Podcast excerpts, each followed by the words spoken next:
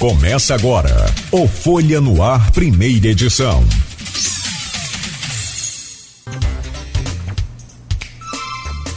Terça-feira, 29 de novembro de 2022. Começa agora pela Folha FM 98,3, emissora do grupo Folha da Manhã de Comunicação, mais um Folha no Ar. Temos o prazer, hoje de volta aqui, né, para mim pessoalmente, sempre bom, porque gosto e muito sou fã do trabalho dele, o Arnaldo Neto está na bancada com a gente, mas, né, sobretudo, o prazer de receber aqui a Manuela de Paula, que é psicóloga do Americano Futebol Clube e vem para falar sobre essa psicologia no esporte. Manuela, obrigado pela presença, obrigado aqui já né, pela pré-conversa aqui antes do programa, muito bom, simpática, agradável demais. Seja bem-vinda. Espero que a gente consiga ter, também ser tão agradável quanto você. Eu já agradeço o convite. Obrigado, bom dia. Bom dia, muito obrigado. Meu caro Arnaldo Neto, quanto tempo, hein, Você mesmo acaba de falar que não estava com saudade. Mas é do, de acordar às seis e meia, tenho certeza. Acordar cedo, acordar ah, cedo. Do programa você fica com saudade. Claro, claro. Bom dia, Nogueira, bom dia, Manuela. Antes de a gente dia. entrar no nosso bate-papo aqui em relação ao esporte, né? Depois dessa segunda vitória da seleção brasileira, como Nogueira mesmo falou, conseguiu no sufoco furar o ferrolho suíço né? É, é, Suíça jogou totalmente fechada. Acho que até quem não entende de, de, de, tática de futebol conseguia ver ontem as duas linhas extremamente fechadas. Dois, os dois à frente estavam atrás, né? Não, não, tinha, não tinha os da frente. Tanto é que eles não, não chegaram com chances claras de gol em nenhuma oportunidade. Mas antes de entrar no esporte, queria falar um pouquinho desse, desse abono que você citou aí. Nós divulgamos cedo esse abono de 500 reais para os servidores de São João da Barra é, vai à Câmara, deve ser votado em breve. Não sei se hoje, porque hoje tem uma audiência pública lá em relação à criação de duas novas é, secretarias, mas deve ser votado em breve essa questão do abono. Já havia sido pedido, inclusive, pela Câmara também. É, Kissamã já anunciou abono de mil reais no ticket alimentação. A prefeita Fátima Pacheco anunciou no valor de mil. Acho que Vladimir deve pegar uma carona aí e em breve também anunciar, né? Nos bastidores já tem gente comentando, inclusive, em relação a valores. Não tem nada concreto, mas fica aí a provocação e daqui a pouquinho vai uma mensagem ao prefeito também para a gente tentar descobrir se sai abono também para os servidores de campos. Quando começam as cidades do entorno a, a, divulgar, né, é natural que os servidores de campos comecem a questionar também se aqui vai ter ou não. Então vamos, é, é, vamos tentar ouvir o prefeito Vladimir se em breve aí ele dá uma posição, se vai ter, se não vai ter e se tiver qual vai ser o valor. Qual é o valor lá de São João da Barra? São João 500. 500. 500 reais. Já que é. Samã mil, mil no ticket de alimentação, que acho que vale apenas para o comércio local, como é no caso de São João da Barra também. O que já é um. Uma, uma excelente uma excelente ajuda também para esse período de fim de ano, né? Agora vamos ver Campos. Campos no ano passado, né, que deu deu 2 mil. 2 mil. 2 mil, mas deu em janeiro, se não me falha a é. memória, até atendendo um pleito dos próprios servidores por causa de questão de imposto de renda, né? Porque fica para o exercício fiscal do ano seguinte. Vamos ver se esse ano o Vladimir vai sinalizar novamente algum tipo de abono e qual vai ser esse valor. Vamos correr atrás dessa informação. Eu tenho um tempo que não converso com você, mas é, se você souber, é claro, você confirma. É, eu tenho uma informação extraoficial, é, só para a gente fechar aqui, Manuela, por favor. É dinheiro, você já viu, né? Opa, a gente fica feliz. Eu não sou funcionário profissionalmente, fica feliz porque o comércio movimenta, movimenta muito mais, cresce, e aí sim indiretamente a gente acaba vendendo um pouco mais para o comércio. Arnaldo, aquele é, é, Chromebook que a Secretaria de Educação ia dar, parece que o, o TCE bloqueou, brecou. Não é legal, não vai dar, não vai dar mais. E aí sim, então repassaria a verba para os profissionais da educação. É, é é, é, um começo do que aconteceu ano passado, lembra? Porque foi pela educação é... que começou o abono do ano passado. Que se deu para educação, tem que dar para todo mundo. Deu pra e acabou dando para todo mundo. Eu não tenho essa informação não, sabe, Nogueira? E até mesmo pelo que aconteceu no ano passado, eu acho que é melhor a gente aguardar um pouquinho para tentar confirmar. Porque, é, como você mesmo pontuou, é, o abono do ano passado começou com o auxílio tecnológico, que seriam os profissionais de educação que realmente sofreram com esse impacto da pandemia, tiveram que se adaptar de uma forma muito mais célere a essas questões de videoaula e, e gastar equipamento, gastaram com internet, tiveram que é, botar uma internet mais potente em casa, enfim para acompanhar essa questão e depois virou um abono para todo mundo. Eu soube da suspensão do Chromebook, até porque eu estou acompanhando a Câmara novamente mais de perto. Né? É, o Aldir Salles, que era nosso editor de política, não está mais com a gente eu estou cobrindo esse período, até porque tem outras pessoas de férias, então eu estou na Câmara todos, todas as sessões, não tenho ido devido a questões de aglomeração, enfim, tenho acompanhado, mas tenho mantido contato com os vereadores, e na tribuna os vereadores falam sobre isso. Né? Então a suspensão eu acabei sabendo pela tribuna, pela tribuna da Câmara. Agora, não tem nenhuma sinalização oficial de que esse valor seria revertido direto ao professor. Mas é o que eu tô falando. Vamos tentar no decorrer da semana aí. Quem sabe até o fim da semana o prefeito Vladimir não dá alguma posição a gente. Quem sabe a gente não traz no ponto final de sábado, né? Vou correr atrás para isso. Então, vamos lá, vamos ver. É, tá com você. Pode abrir vamos aí. Vamos lá, eu vou, então eu vou começar com a Manuela, mas vou começar até. Vou começar com uma pergunta do grupo. Vou começar com uma pergunta da Silvana Venâncio, que participou com vocês aqui recentemente. Uhum. É, Manuela, ela coloca o seguinte. É o técnico e a comissão técnica que diz se o time precisa ou não de psicólogo? É, ou o clube ou a CBF que corta por. Ou o clube ou a CBF que corta. Porque quando vejo Tite, técnico da seleção, optar em não levar um profissional da psicologia, e dar outro exemplo, Marcos Braz, dirigente do futebol do Flamengo, também dispensar o psicólogo, como a senhora vê isso? Eles avaliam esses atletas porque. Como eles avaliam se esses atletas é, tenha corpo e mente sã. Então, assim, é, é a pergunta dela, resumindo, que estava bem, bem extensa, quem decide, no final das contas, precisa ou não de um psicólogo atuando junto a esses atletas? Pode ser um técnico, pode ser um presidente de clube, ou essa avaliação deveria ser um pouco mais técnica? Então, é, eu achei a pergunta ótima para a gente começar. É, acho que tem até polêmica e crítica aí. Hoje, quem né, como o Cláudio me anunciou como psicólogo americano, no americano hoje é decidido isso com toda a comissão técnica, né, diretor, os diretores, o presidente, o diretor executivo. Na verdade, eu acredito que no americano hoje vem muito do diretor executivo essa decisão né, de solicitar que ele tenha um, uma equipe técnica e na comissão técnica deles tem uma psicóloga, né, que tem. Então é uma exigência dele e a direção e a presidência acata e acolhe a ideia quando ela cita aí Tite e tudo mais, e, e cita outros clubes, é, particularmente acredito que quem teria hoje. É, todo, todo clube tem uma, uma, um departamento médico, que é fisioterapia, tem, contém né, fisioterapeuta, médico, muitas vezes um massoterapeuta, nutricionista e psicólogo. É hoje, basicamente, uma, uma, um departamento, um DM de um clube é composto por esses profissionais. Acredito que essa comissão ela teria até é, algum, algum, alguns argumentos para dizer se, se é legal ter ou não esse profissional. Hoje é difícil você essa pergunta falar assim, mas um, uma, um, um, um técnico teria essa não teria essa condição, né? É, científica de dizer eu preciso ou não preciso, o meu, o meu atleta precisa ou não. Né? Só um profissional da psicologia para poder de fato dizer se aquela equipe precisa de um profissional diretamente ou indiretamente. Que o profissional, enquanto pessoa individualmente, precisa de psicólogo é certo. Né?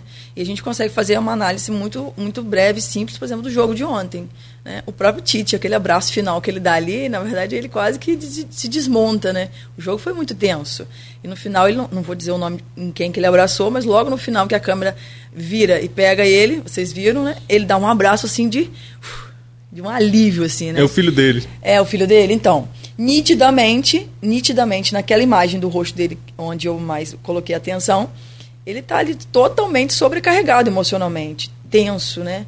E aí eu não vou falar muito, muitos, muitos adjetivos, porque eu posso falar além e vai que ele escute e não goste, né? Mas ele está ali imbuído de estresse, de muito esgotamento emocional.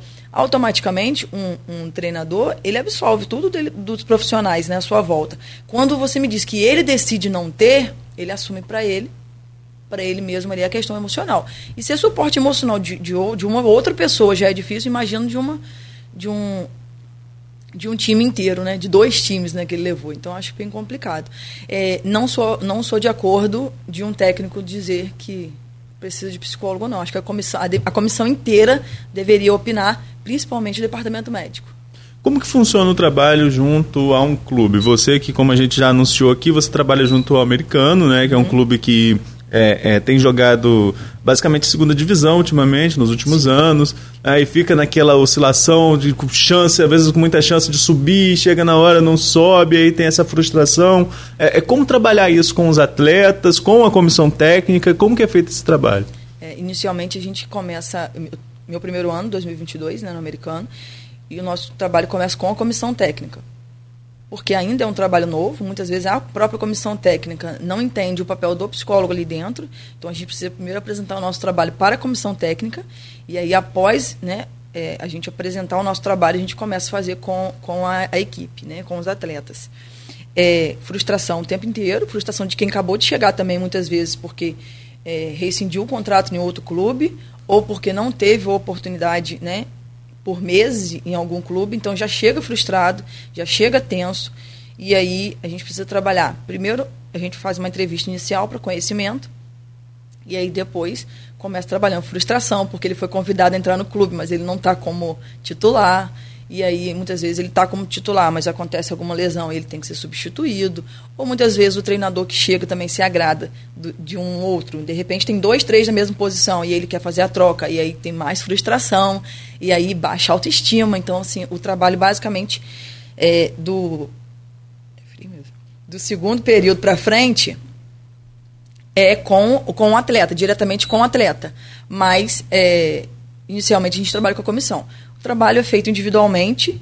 Eu não sei se, é, se é nessa, nessa linha da pergunta, mas é feito individualmente. A gente também faz trabalho em grupo, mas é, 90% é feito individualmente para lidar com essa frustração, com essa demanda particular de cada um. Vamos pegar agora fazendo um paralelo com, com a seleção brasileira. Vamos. Você mesmo citou a questão da lesão e já citou mais cedo também a lesão do Neymar. Né? O Neymar é o principal nome da seleção brasileira.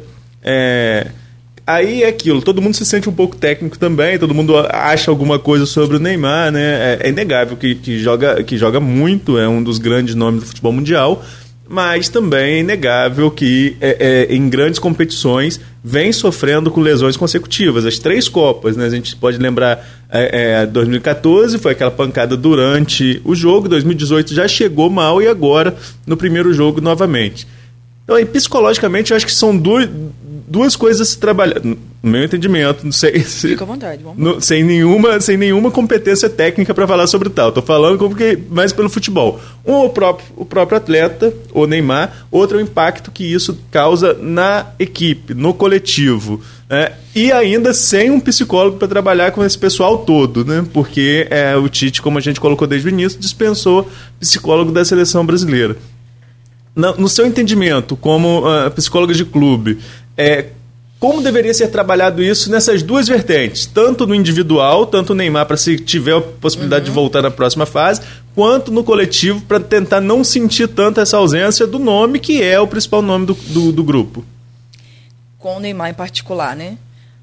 Provavelmente ele foi para lá sedento e desejando jogar, né? Ele já carrega esse peso de ser o nome, de ser né, o homem principal ali do, do, do, do clube, porém, é, da seleção, porém, ele se lesionou.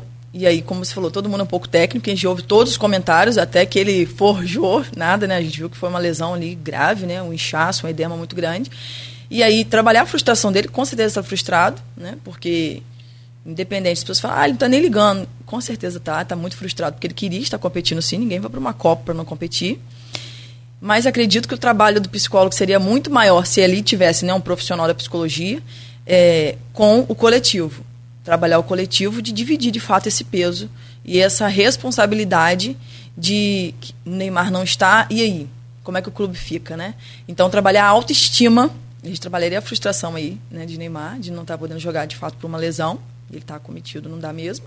E aí trabalhar a autoestima do restante do clube, do, do, da seleção. Principalmente as pessoas que ficam ali ao entorno ali da posição dele ali, que, que substituiu, por exemplo, né? É, eu acho que é trabalhar de fato a autoestima, porque é, tem nomes ali que, que não são conhecidos, tem atletas ali que não são quem é do meio futebolístico, é claro que já ouviu falar de um menino ou outro, mas tem meninos ali que nunca tiveram uma oportunidade, por exemplo, de estar em frente de uma câmera, de estar famoso, né? Apesar de estar em, em, em clubes importantes. Então, assim, são meninos que já chegam ali com uma adrenalina muito alta, muito alta, carregando um peso emocional muito grande. E aí, quando esse principal homem se lesiona, com certeza a autoestima deles ficam, ficam bem abalada, assim. O trabalho seria bem coletivo ali. Nesse caso, Vamos lá, na, na, prática, é a primeira vez que eu tenho informação depois dessa desse mundo moderno, uhum. né, não vou dizer de 50, mas eu acho que tinha, 70 também já tinha psicólogo, é, sim, sim. né? Então assim, é, é uma da, das primeiras vezes que eu ouço falar que a seleção brasileira vai para um segundo mundial sem psicólogo. Da primeira não ganhou a influência do psicólogo chega a ser tão grande que pode influenciar no resultado final? É, eu, eu não vou ter a, a audácia de dizer que a gente joga o peso todo para isso. Mas aí também não posso negar, né? E reconhecer o trabalho do, da psicologia no esporte, dizer que faz muita diferença, sim, com certeza. Faz, e, e quem trabalha próximo, né, ou quem já teve a, a, experiência né, e a oportunidade de trabalhar com um psicólogo em um clube, consegue ver nitidamente a diferença. Talvez quem nunca trabalhou não consiga alcançar a dimensão que é ter esse profissional ali fazendo, fazendo parte desse, desse DM ali, desse, dessa comissão técnica. Mas quem já trabalhou, experimentou, consegue ver a diferença. Muitas vezes a pessoa chega até com rejeição, mas depois consegue ver a diferença. Eu não vou dizer que decide ganhar ou não, mas eu vou dizer que decide a diminuição da tensão, do estresse, né, do, do, da baixa autoestima, é, é, das discordâncias que tem também ali fora das câmeras. É, o, o, profissional psicólogo consegue trabalhar essa mediação, é, consegue trabalhar ali a redução de conflitos, consegue trabalhar ali na tomada de decisão, consegue trabalhar muitas vezes com a redução, por exemplo, de uma crise de ansiedade que, que acontece, pode acontecer e acontece, né? É, é claro que acontece. Então esse profissional ele é fundamental, né? É de muita importância.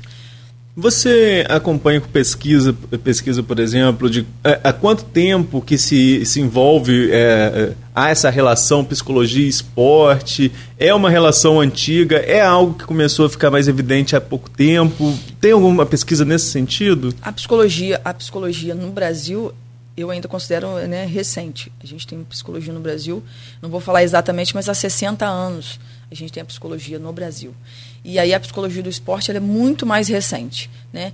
Ela trabalha, assim, né, com análise de comportamento, né, na terapia cognitivo comportamental, que é a abordagem que eu sigo, a gente trabalha com análise de comportamento. Existem estudos aí de 25, 28 anos atrás, mas atuante, trabalhando diretamente, a gente tem 20 anos aí de trabalho. Então, tem clubes que aderiu a, a esse profissional há 20 anos atrás. Né? E como ele citou aí de ter clubes. Tem clubes muito é, é, menores, por exemplo, um clube grande como o Flamengo decidiu também não ter e aí fez essa questão de pagar individualmente, encaminhar individualmente. Não vou nem dizer pagar, que eu não sei se é bem isso, mas saiu né, na, na, nas notícias que vai fazer cada um individualmente. Preferiu dessa forma. E aí tem clubes como São Paulo, como outros clubes que já tem não só um, mas duas psicólogas, né? Tem clubes que tem três psicólogas na casa. Então, para acompanhar né, todos os profissionais e também sub-20, sub sub-17, por aí vai. Então, assim, é recente, mas estudo e pesquisa tem há mais tempo. Por exemplo, eu queria fazer uma pergunta. Ontem, quem entrou com a camisa 11, o, o Arnaldo, que é a, a habitual que o Neymar isso, usa? Isso. É, eu também queria saber agora. Eu, eu, não, eu, fiquei, não... eu, fiquei, aqui na dúvida aqui, quando da numeração, que eu não achei aqui em lugar nenhum. E ontem eu, eu reparei, eu olhei. Eu Confesso falei... que fiquei muito atenta ontem na questão da postura dele, Desse. do comportamento, da tensão, porque e dá muito recado, muito não dá? O corpo dá, fala muito, né? O corpo fala muito, o corpo grita, o corpo fala, o corpo se comunica muito além das palavras. E eles estavam muito tensos. Como você disse, né? Foi uma decisão ali de 4, 4 e 2, não é minha área, é mais a de vocês aí, né? Não é minha área de entender essa parte técnica ali, mas a questão ali corporal estava dizendo muito claramente da tensão que eles estavam carregando ali. Um jogo difícil realmente, mas eles estavam tensos ali com todas as notícias que circulam. Eu não lembro a numeração também, Nogueira, mas é, ultimamente a numeração tem sido fixa, né? É do, é do jogador, não, é. não, muda muito. Mas o Neymar não está jogando com, com a 10, não? Também voltou a jogar, passou a jogar com a passou 10, a jogar, né? Passou a jogar com a 10, né? É, porque eu queria. É, como é que fica a cabeça do jogador? Porque o Arnaldo colocou muito bem, é o principal jogador da seleção brasileira, é o astro da seleção brasileira, do futebol mundial. E o próprio, os próprios organizadores da Copa do Mundo é, é, é, eles têm mantido lá em alguns prédios imagens de, de tridimensionais ah. ou imagens digitais do Neymar, em tamanho gigantesco. E de outros craques também, o, o, CR7, mas da seleção brasileira vai o Neymar, não vai o, o, os outros jogadores, como a senhora bem colocou. Como é que fica a cabeça do jogador sem nenhum preparo, por exemplo, é, psicológico, para entrar no lugar do. Ó, meu filho, você tá aqui, ó. Como eu já joguei sim, bola. Sim. Arnaldo também já, né, Não. Não. não, não o, o, o, o, treinador chega, que a gente chama de, de professor, professor, né? Uh -huh. Professor chega, meu filho, hoje você vai no lugar de fulano. Aí você fala, aquilo já dá um peso na cabeça Justamente. do sujeito. Já pensou o, o, o Carlos Alberto, o Arnaldo? Arnaldo, hoje você vai no lugar de Neymar. Eita lasqueira, como é que fica e a cabeça desse aí, menino? Se ele não está com esse preparo emocional, com esse preparo psicológico, vem pensamento de desvalor, de que eu não eu não tenho como né, chegar próximo de quem é o Neymar, de que eu não jogo como ele, de que tanto que nós estamos aqui discutindo quem substituiu o Neymar ontem, para você ver que a mídia não deu ênfase. Concordam comigo? A mídia não deu ênfase em quem substituiu o Neymar, porque provavelmente não é um nome tão importante quanto. Isso para a psicologia é péssimo, né? Eu estou me colocando nesse, nessa posição, nesse lugar ali de psicólogo ali, né? Até é, me projetando lá, né? Da seleção brasileira. Eu teria um problema ali para resolver, porque esse homem que substituiu, provavelmente, se tivesse um profissional de psicologia, ele chegaria ali para conversar. E aí eu fico imaginando ele conversando comigo, dizendo assim, o que, que eu vou fazer? E se vierem me entrevistar? Né? Eu não sou o Neymar, eu não estou nem próximo dele. Então, se for um cara que não trabalha, a, a, um atleta que não trabalha a questão emocional dele, ele vai chegar ali já com uma autoestima muito baixa e vai chegar ali com sensação de desvalor total. Então, é preciso fazer um preparo ali para ele de dizer que sim, de que tudo que ele treinou, de tudo que ele se preparou. Não sei se é suficiente com poucas horas que, que muitas vezes é anunciado, mas se for previamente, tem tempo para a gente poder fazer ali, alguns encontros e conversar isso com ele. Eu acho, acho bem tenso. Até isso mesmo que a mídia faz, de não ter, por exemplo, anunciado. Né? Quer dizer, é um homem que não é importante quanto o Neymar. E seria, por exemplo, uma bela notícia, né? Para valorizar esse homem que substituiu, que deve ser tão bom quanto. É, ali ficou. Também começou com o Fred, depois quem entrou depois eu não estou acompanhando tanta Copa porque desse ano eu não estou na cobertura como repórter, né? A gente assiste mais como, é, é, como espectador mesmo do que como repórter. Tanto é que mais tarde Matheus Berriel, nosso editor de esporte, vai participar aqui para dar uma leitura desse, desse, dessa questão. Mas teve uma outra questão interessante também que eu acredito seja interessante para a psicologia também analisar, é, em relação à situação lateral do, da seleção brasileira. O Tite bancou uma convocação é, que foi a mais criticada pela imprensa, em qualquer roda de conversa, que foi a do Daniel Alves, porque é, não estava oferecendo um futebol a contento, pelo menos para que a maioria das pessoas que acompanha futebol acredita que seria é, nosso amigo também, editor de esporte da Folha editor-geral da Folha, Antônio Cleito, meu amigo. Lembrando que depois entrou o Rodrigo no lugar do Fred, né? Tá, mais, tá, tá ligado aqui o Antônio, um abraço para o Antônio. É, mas enfim, falando sobre. Foi bem o Rodrigo. Foi, foi bem sim. É, falando sobre o Daniel Alves, o Tite bancou o Daniel Alves contra todo mundo. Todo mundo era contra, ele é uma convocação. Todo mundo que eu falo é imprensa, sim, so, sim. sobretudo segmentado em esporte.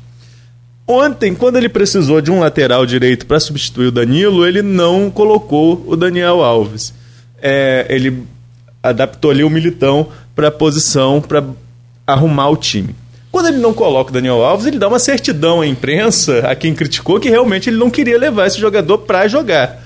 Mas uma parte da imprensa diz que também seria o peso emocional do Daniel Alves, seria uma liderança ali. Existe isso num grupo de que tem que entregar futebol, que tem que entregar prática do jogo, tem que entregar resultados, ter alguém abrir mão de um jogador é, efetivo para ser um jogador de, de liderança emocional, você concorda com, com, com essa prática, digamos assim, do técnico da seleção em bancar essa pessoa emocionalmente porque seria uma liderança dentro do grupo? Estou imaginando as pessoas que entendem de futebol me, me ouvindo falar e criticando. é, mas eu tenho coragem, né? Mas vamos lá. Eu concordo. Eu concordo sim. É, a psicologia é, hoje não, pratica, não, não participa tão ativamente, é, por exemplo, da escolha dos atletas né, para formar o clube. Mas é, geralmente não, né? O americano, por exemplo, é, solicita ali uma avaliação e outra, mas geralmente é ali a, a direção e, e o diretor executivo que faz essa, esse, essas contratações. Mas concordei, concordo, achei interessante Tite é, bancar, como você diz, né, bancar a decisão dele, vou levar e ponto, né, foi isso que saiu para gente.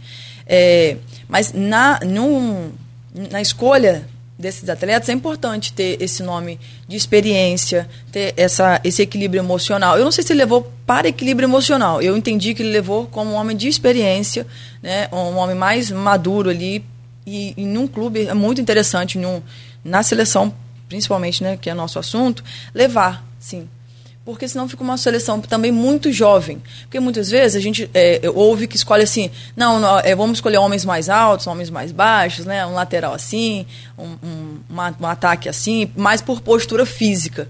Mas é, essa questão de experiência e essa questão de maturidade também é muito importante na escolha. Acredito que ele tentou equilibrar para não levar uma seleção tão jovem também, né, e com menos experiência. Eu acredito que ele levou Daniel para esse nome.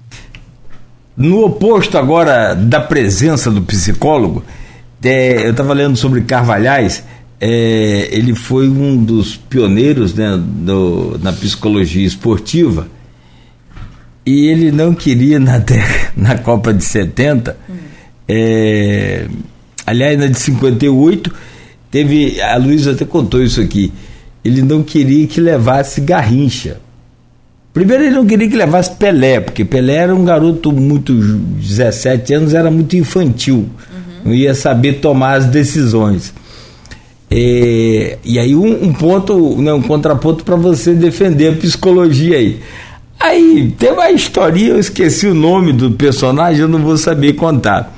E ele, ele assim, é, fez um teste com Garrincha, mandando todo mundo desenhar um, um, um corpo Teste de, projetivo ali. O corpo de um homem. Uhum. Queria lembrar o nome do cara para ficar engraçado, mas no, no, no, Garrincha vai e lembra e faz o desenho de um homem gigante com a cabeça desse tamanho, pequenininho.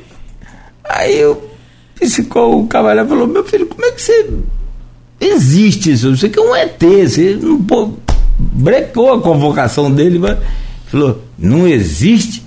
Não existe, você conhece fulano de tal lá, perto de casa lá. É esse camarada que está aí.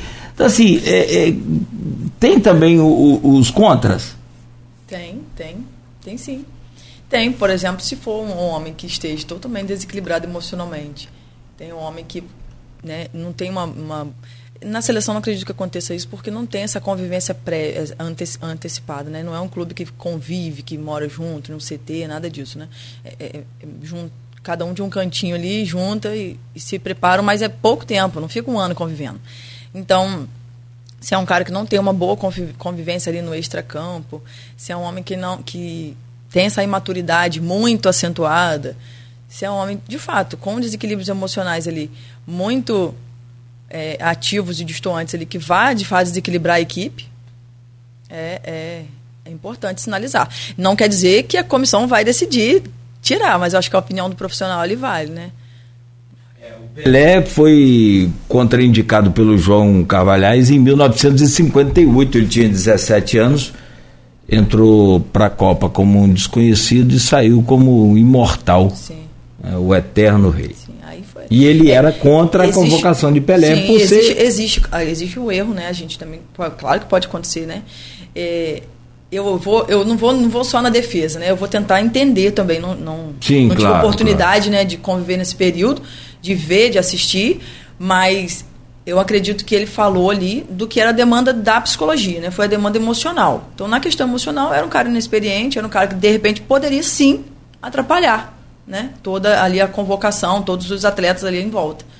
Que bom que deu certo, foi tudo bem. A gente está falando que deu certo, ele saiu mesmo como, como um herói, é, né, até hoje pra gente um ícone, mas um ícone vivo, né, que bom, mas é, a gente está falando da parte ali da performance profissional. Como atleta, ele se entregou e foi tudo bem. Agora, na parte emocional, a gente não sabe o que, que ficou nos bastidores. Então, eu acredito que o Carvalhais, quando avaliou, ele avaliou a parte emocional. A gente não avalia muitas vezes a parte técnica. Muitas vezes, Sim, muitas sim. vezes o cara Claro, está bem claro. fisicamente, É. emocionalmente não está. E aí, quando chega lá, você fala assim: mas o que, que aconteceu? O cara está ótimo, o fisioterapeuta disse que ele está perfeito, o preparador físico disse que está tudo ok. E aí, na tomada de decisão, ele trava, né? Pode travar e, não tomar uma, e não nem tomar uma decisão. Não só uma decisão errada, mas não ter uma tomada de decisão. Então, muitas vezes, é, a gente tem que entender assim, o psicólogo faz essa avaliação da parte cognitiva e emocional, e não da parte da performance. E também, muitas vezes, o cara está lesionado, está saindo de uma lesão, está se recuperando, e aí o psicólogo, muitas vezes, junto com o preparador físico e com o fisioterapeuta, acaba por decidir que vale a pena colocar ele ali um período, claro, né? Se o professor decidir, se o técnico decidir. Então, assim, esse trabalho em conjunto, interdisciplinar, é maravilhoso. A gente só tem a ganhar. Né? O futebol só tem a ganhar com esse trabalho. É, eu tive a oportunidade esse ano de trabalhar com preparadores físicos excelentes, com fisioterapeutas excelentes, que já tinham experiência de ter trabalhado com psicólogos em outros clubes. Então, assim, facilitou o meu trabalho. Quando chega uma, uma, uma equipe que nunca trabalhou com psicólogo, não que não facilite, mas muitas vezes a gente precisa explicar mais vezes, né? Como que a gente pode colaborar enquanto psicólogo. Então, assim, é um trabalho em conjunto, ninguém decide sozinho. Eu não digo se você vai ou se você não vai. Eu, te, eu dou apenas um parecer da sua questão emocional. E aí, como eu disse, deu certo com o Pelé, mas poderia não ter dado né? Porque ele, ele foi lá, entregou tudo fisicamente, a preparação física dele, a performance foi perfeita, foi ótima, mas a questão emocional, naquele momento, o colega avaliou que ele não estava legal por questão de inexperiência, né? E aí o teste projetivo também lá do Garrincha do do homem gigante com a cabeça pequenininha, É. né? Que por um teste projetivo diz muito. Diz, ah, você já pensou? Pede para o camarada desenhar um avião, o cara desenha um, um jegue, um Então, voa. voando. Oh. Justamente. É, mas é assim, por outro lado tem também, né? O garotão de 17 anos, ele não tá nem aí é pra nada. Ele faz o que tem de fazer, vai lá e arrebenta, ou não, e pra ele tá tudo bem, tá começando a vida, né? O que não dá é pra gente com 50 e Claro. tantos anos, ou Bem, no meu um caso. menino, para um menino de 17, né, em uma base de 17, a gente precisa, a gente tem bastante trabalho também, porque a gente precisa trabalhar muitas vezes é, se a, a frustração também, porque a, a idade está apertando e aí se vai ter um contrato ou não, né? Com a base a gente geralmente trabalha muito isso. E aí, muitas vezes, trabalhar também a frustração E dos o pai pais. aperta em casa. Isso, Vamos, meu filho, trabalhar porque a coisa aqui tá. É. Perfeitamente. Não, muitas vezes é o sonho de um pai, sabe? Muitas vezes é o sonho do pai, é Sim. o sonho do avô. Sim. E aí o pai carrega o sonho do meu avô, que queria ser jogador, e não Quer foi. se Ele- realizar o pelos papai também não é. conseguiu, e agora é sua vez. E aí esse peso que é jogado para esse jovem de 17 é muito grande. E aí a psicologia tem muito trabalho. Porque, de fato, é um, é um jovem que daqui a pouco tá, pode estar na seleção, né? Então, se ele não tiver esse preparo, ele vai levando e carregando toda essa, essa dificuldade, essa sensação de que não é capaz para a seleção. E a gente tem estado lá na de- soma de muitas famílias lá. É, não. E essa tal de psicologia, é- ela é fantástica a partir de quando a gente admite que precisa de ajuda. É, Eu, eu acredito muito assim. A pessoa precisa de ajuda e não admite, aí não tem psicólogo, não tem né, ninguém que dê jeito. A Agora tem aceitação e o reconhecimento é. o primeiro passo. Primeiro passo. Tem outro exemplo também, só para fechar esse bloco, a gente fazer o intervalo. Dizem, dizem né, que Bill Gates, quando está lá na sua empresa, lá na Microsoft, com um problema muito sério, e está com muita pressa para resolver o problema, porque parou a produção, ele chama o cara mais preguiçoso da empresa. Ele vai explicar isso psicologicamente. Não, que o preguiçoso é o seguinte: ele vai fazer o serviço logo para continuar à toa mais tempo e resolve logo o problema. Não sei se isso funciona. Né? Pode ser uma tática aí. Que eu tá aqui tô cheio de preguiçoso e quando eu chamo também continuo com preguiça e não. Mas Beto aqui não, não, tem nada a ver. Bom, 7h49. É, é, Arnaldo, podemos fechar esse bloco então? Manuela, peço licença rapidamente. Você que nos acompanha aí no Face, no YouTube, no Instagram, pessoal participando aqui com a gente. Muito obrigado pelo carinho, pela audiência. A gente faz uma pausa aqui bem rápida. Na volta, sequência, a gente continua conversando com a Manuela de Paula, que é psicóloga e psicóloga. É, posso falar psicóloga esportiva ou psicóloga no esporte? É, psicóloga do esporte. Do esporte. É. E psicóloga do meu glorioso Alvi Negro, Isso. americano. Então bota força lá na cabeça daquela garotada lá para a gente voltar para a primeira divisão. Tudo certo. Se Deus quiser.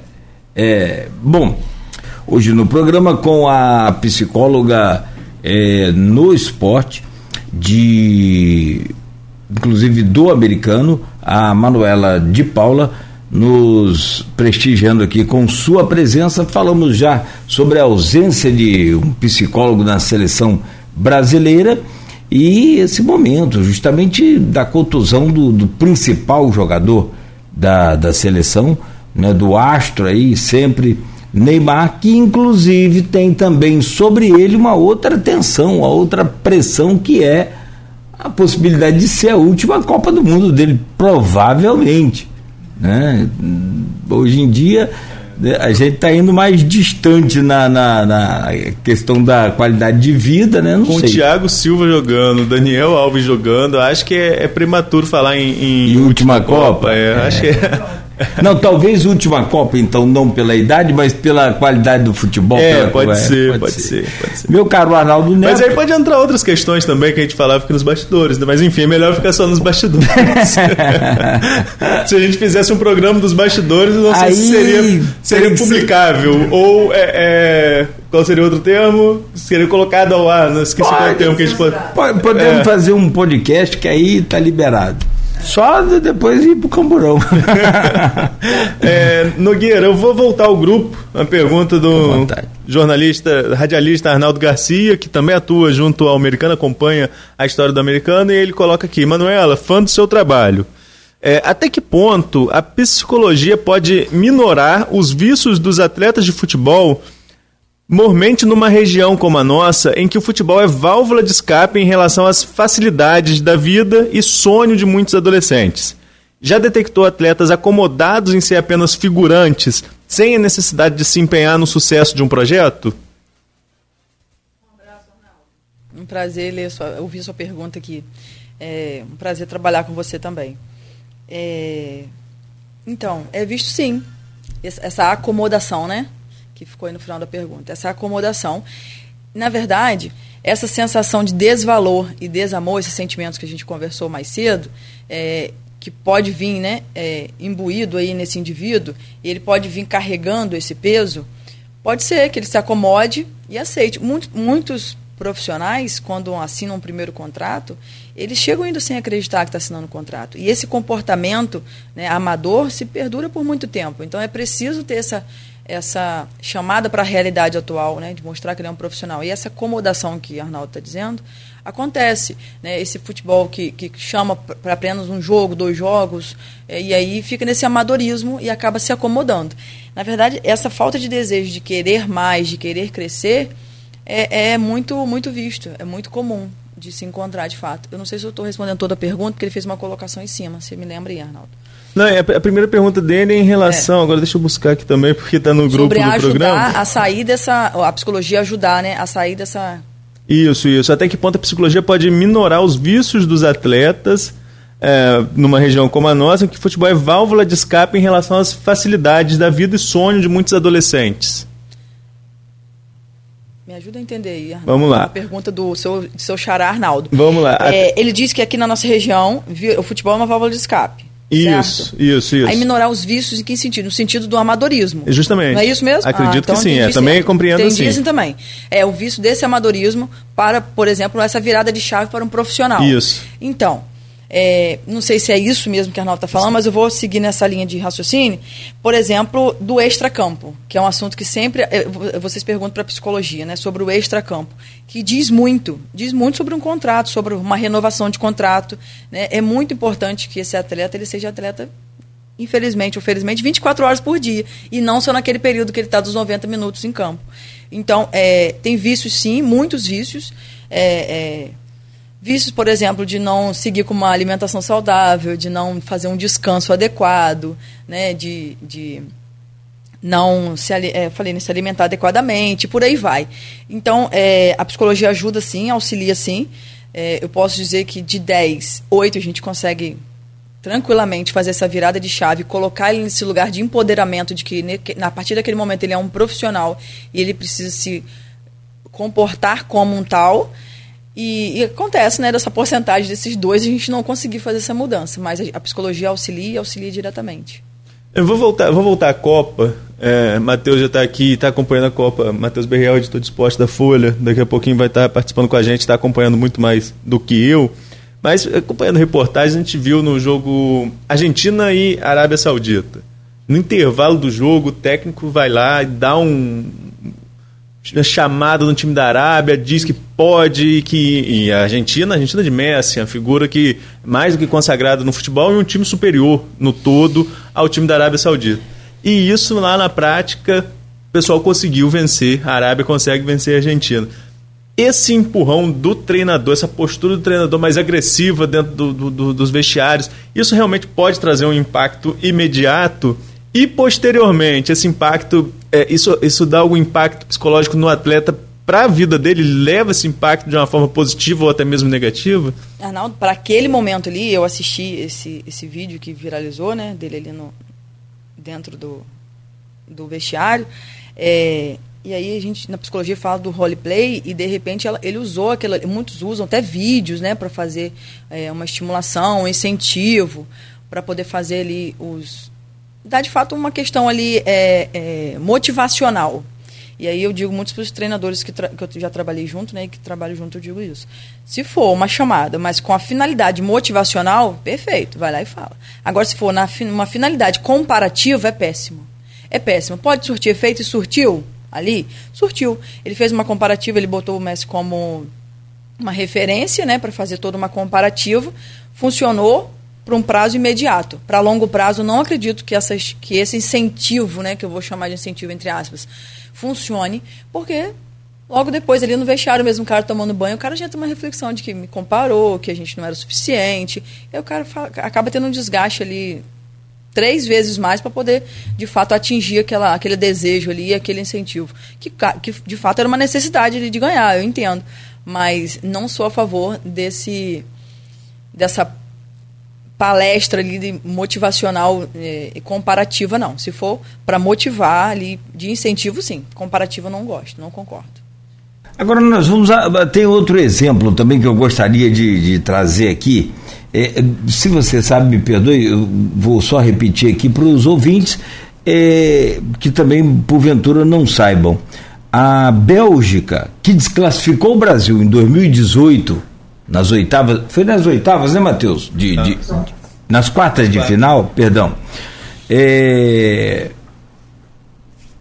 teve pelo menos quatro anos aí de, de, de uma ascensão fantástica e chega à Copa do Mundo como a primeira do ranking da FIFA, à frente de Brasil, Argentina, Alemanha, Itália e todo mundo mais, é a primeira. E num determinado momento, o seu principal jogador, o De Bruyne, que é fenomenal, fantástico, joga muita bola, é, teve uma discussão, né, agora inclusive é, os, os, jornais estão revelando o que, que foi a discussão, aquela coisa toda. E o De Bruyne disse para a imprensa que a Bélgica não tinha condição nenhuma de vencer essa Copa. Ele já, a Bélgica já pode arrumar a mala, não tem psicólogo que dê jeito numa situação dessa.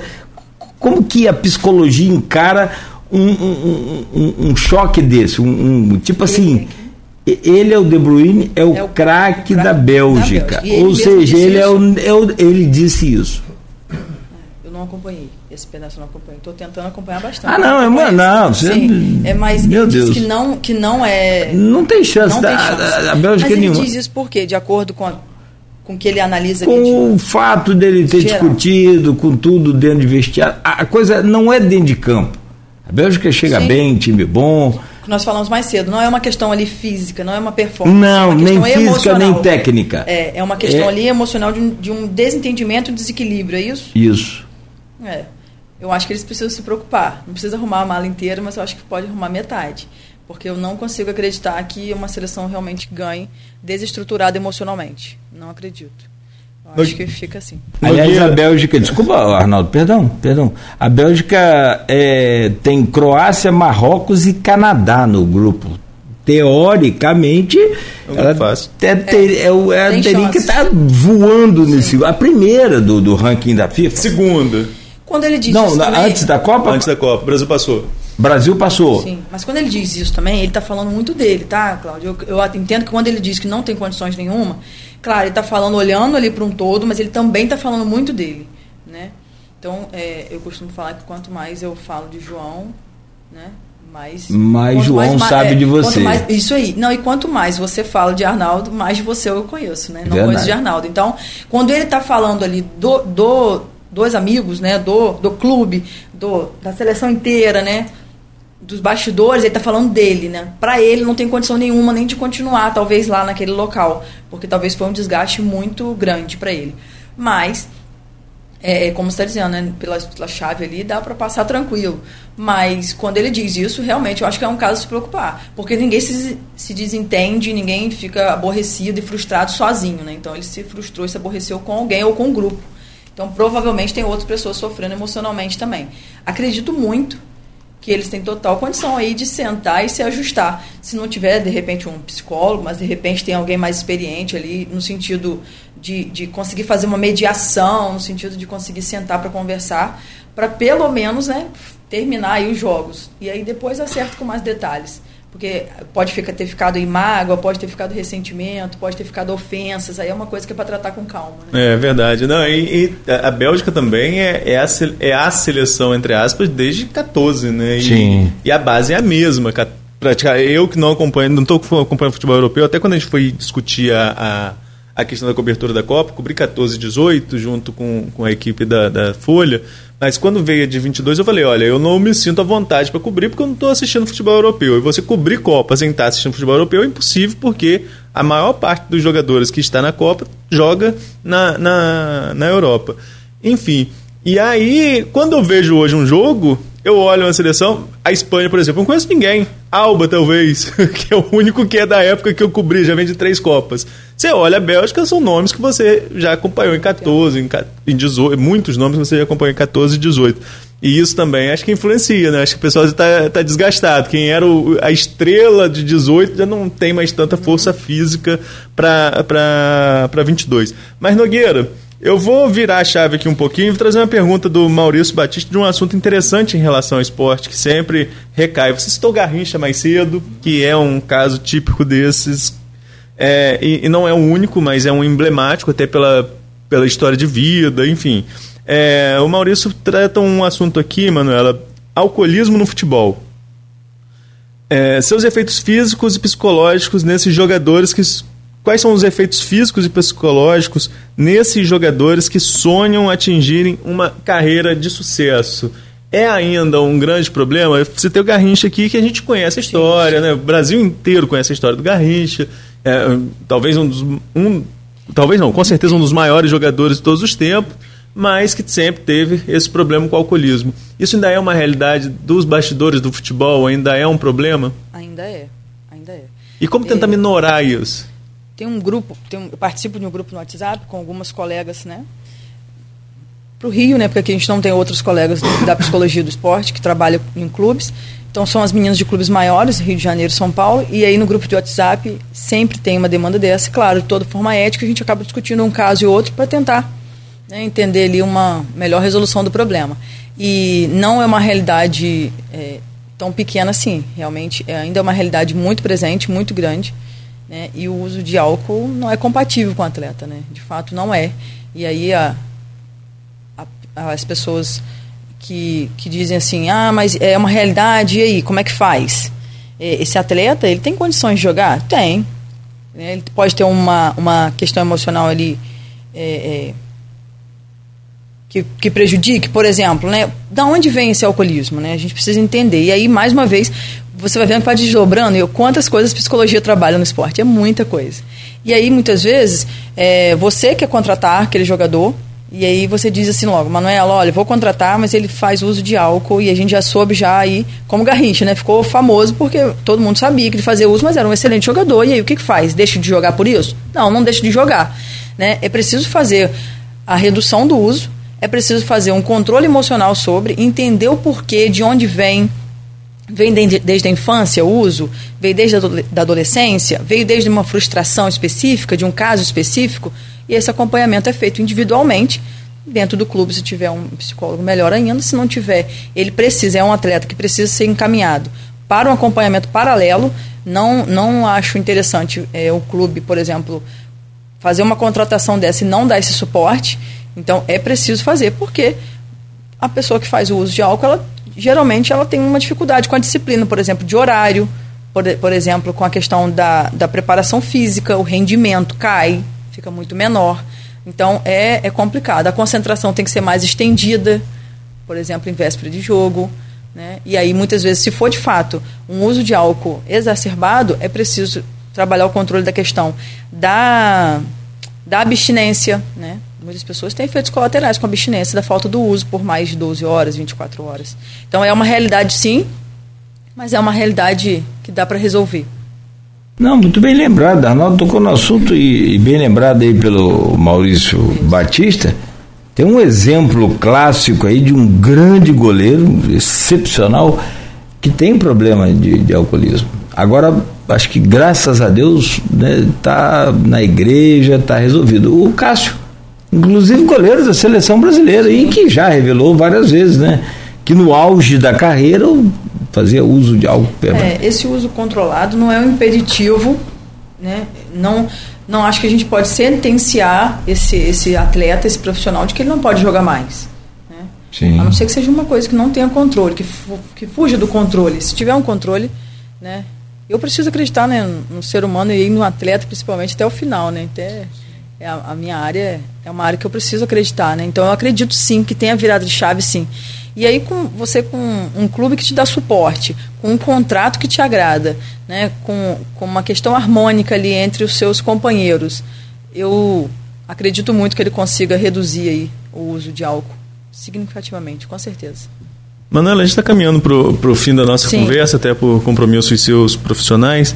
É, e nós estamos ainda numa pandemia, com oscilações e com o avanço da vacinação, graças a Deus, nós estamos vivendo um momento bem mais tranquilo, já praticamente esse ano todo já bem mais tranquilo, é, mas que ainda tem alguns efeitos. E durante a pandemia eu falava que no começo do programa sobre os professores que tiveram que se adaptar a uma nova realidade. Nós, aqui na Folha FM, por exemplo, passamos a uma nova realidade também porque ficamos muito tempo no programa exclusivamente por Skype, né, para não ter aqui é, é, aglomeração no estúdio. É, e a sua área de atuação, não só na questão do esporte, a psicologia, quais os impactos que a pandemia trouxe no durante esse período mais é, severo da pandemia e o pós também? Houve um aumento de demanda como parece para gente? Houve houve. Notoriamente houve sim. É, a mudança a, a, a, maior mudança foi na questão da plataforma né o, o Conselho Federal de Psicologia é, abriu um, uma página de cadastro e aí os psicólogos que tinham é, o interesse de continuar os atendimentos e de começar os atendimentos nessa plataforma online fizeram esse cadastro simples, breve, e aí começou uma novidade. Já existia atendimento online? Já. Mas aí de 30 atendimentos você tinha um online. Né? Uma exceção de um, de um paciente que se mudou, que foi para fora do Brasil, que foi para outro estado, e aí você atendia online. E aí, simplesmente, do dia para a noite, né, 99,9% foi para online. E aí, o, esse 1%, na verdade, foi o que não aderiu, e aí ficou sem atendimento nesse período, porque a gente não tinha o que fazer. Então, 2020, uma parte de 2021 foi totalmente online. E a demanda que chegou no consultório de uma forma diferente agora, nesse, nesse, nessa continuidade da pandemia, a gente pode nem falar quase que pós, uma pós-continuidade de pandemia, é especificamente ansiedade, depressão, pânico são os que mais chegam no consultório. Ansiedade, depressão e pânico são os, as, os sintomas que mais chegam né, as, as demandas que mais chegam no consultório. Né? E como a gente estava conversando mais cedo, muitas pessoas ainda né, vivendo o pânico que nós todos vivemos, na verdade, né? o pânico, o medo de não saber nem o que, que era que estava chegando, o que, que ia acontecer, se duraria uma semana, se duraria 15 dias. Então, a mudança no trabalho, é, muito luto também chega no consultório, eu tinha esquecido dessa demanda, é uma demanda que chega, muito luto, é, é, muito luto estendido, né?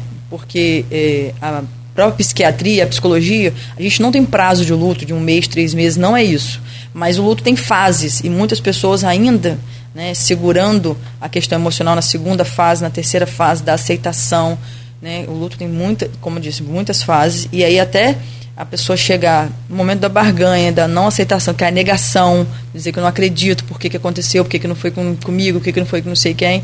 Então, assim, muitas pessoas ainda segurando a demanda emocional e segurando a fase do luto por conta do Covid, de ter dito que vendeu bens para comprar medicamentos, precisou né, muitas vezes mudar de casa para poder vender a casa que era maior para comprar remédios e mesmo assim perdeu o ente querido. Então, muito luto também está chegando no consultório. Teve muita mudança. Nessa questão do luto, por exemplo, desculpa, nessa questão do luto, é, o fato de que algumas pessoas não puderam velar seus entes queridos, né? isso também traz um impacto. Justamente. Isso que estendeu o prazo do luto, né? o nosso, nosso sofrimento do luto. Porque todo luto tem sofrimento. E, como eu disse, não tem prazo. Muitas pessoas da mesma família vai sofrer o luto ali por, por 15 dias e aí consegue ressignificar e lidar com aquela saudade. E aí muita gente ainda está um ano, um ano e meio ainda tentando ressignificar essa perda, né? Perdas muito precoces, na verdade. Tivemos muitas perdas precoces. A gente entendeu no começo da pandemia que só idoso sofreria, não foi assim, né? Muito jovens. E aí esse, esse não sepultar, né? Esse não velar, esse não estar na despedida, esse momento é muito importante, né? Muito simbólico estar com esse ente querido. Né? Eu digo simbólico porque é, é naquele momento que você é cansativo, é desgastante, mas é naquele momento que você faz aquela, aquele momento nostálgico de lembrar daquele ente querido, de tudo que foi vivido com ele.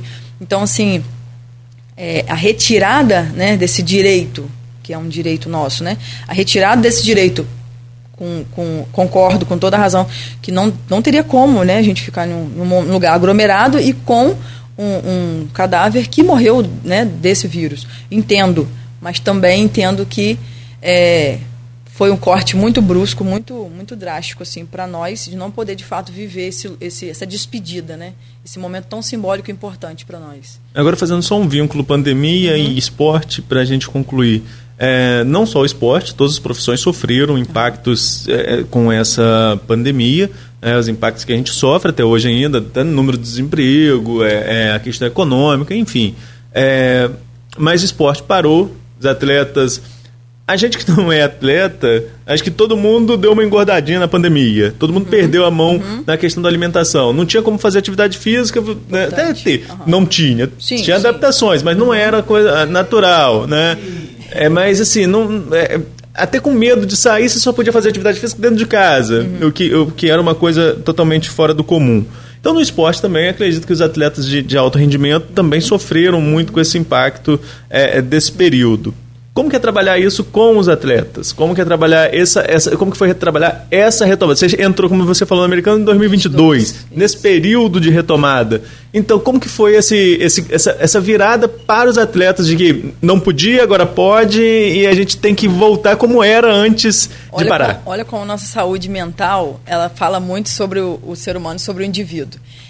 E daí, entramos em 2022, retornando, e aí recebemos atletas que estavam é, totalmente preparados fisicamente, porque conseguiram continuar cuidando da alimentação e fazendo atividade física, e recebemos atletas que não conseguiram fazer isso na pandemia. A saúde emocional faz diferença. E aí não quer dizer que é, um, é uma coisa que, eu def, que a gente define, ah, é, é dividindo cada um para um lado. Não é isso. Mas é a primeira análise que você faz, né? Você chega todo preparado, com a sua alimentação toda regrada, com a questão emocional em dia e com a sua preparação física também, tudo ok. E aí, do outro lado, chega ele, que não se preparou, por exemplo, fala assim, não, é que eu não consegui, porque na pandemia, e isso diz muito, esse comportamento, né, na pandemia, diz muito desse pré-retorno, diz muito sobre sua questão emocional. Com certeza, né, a, a gente consegue observar, não só precisando, não precisa ser um, um profissional da psicologia, mas acho que fica mais fácil para a gente, né? De fazer uma leitura de que você está muito preparado emocionalmente. Então a gente teve sim muitos atletas que chegaram acima do peso, que não conseguiu fazer atividade física tudo, toda regulada, como é necessário para um atleta, porque a exigência de, de empenho é alta, né? Então eles querem os meninos todos ok, assim, né? Então é, é, uma, é um ponto positivo para a questão emocional, para quem chega ali com tudo no padrão e para quem chega fora. Né? E aí muitos, muitos atletas também entraram né, em quadro depressivo, em quadro de ansiedade. O atleta sofre de todas essas questões também. Né? E a questão financeira, como o Arnaldo disse, Sim. o ano 2020 2021 praticamente a gente teve muito desemprego nessa área. Nem todos os clubes conseguiram manter, estou falando de grandes clubes mesmo, não conseguiram manter atletas. Né? E aí todos ah, que, que tinham a oportunidade de rescindir o contrato, rescindiram, ou diminuíram, ou negociaram. E aí os atletas têm família, né, têm filhos. É muito comum é. você ver um motorista de aplicativo aí que é mestre, que é engenheiro, que é... Que e que não tem, pelo amor de Deus, é, nada a ver. Ser motorista de aplicativo não, não é, problema, é orgulho é, para é, qualquer um. É um trabalho como. Muito, é, mas para aquele que está num, numa profissão, tem que parar aí, né? isso no, no âmbito psicológico. E você falando em luto, eu me lembrei aqui, teve um caso, vários casos, né, mas teve uma menina no Rio que perdeu a mãe, depois perdeu o pai, depois perdeu o irmão. E ela falou: Eu perdi tudo, não tem mais nada, não tem mais vida. A palavra é essa, sensação de perda muito grande. Porque de fato é perder, como eu estou dizendo, não teve esse momento de despedida. E é como se a pessoa tivesse mesmo é. ido para algum lugar e que vai voltar, né? Essa sensação que, que também a gente sente quando a gente perde e consegue fazer todo o protocolo de velar e, e, sepultar, imagina quem não teve esse momento de despedida. Então fica uma sensação de perda. Perdi, não sei né, onde eu encontro, não sei onde eu me encontro. Então, de fato, é, é uma demanda bem complexa isso. Bom, Manuela de Paula, psicóloga, psicóloga do americano, muito obrigado pela sua presença.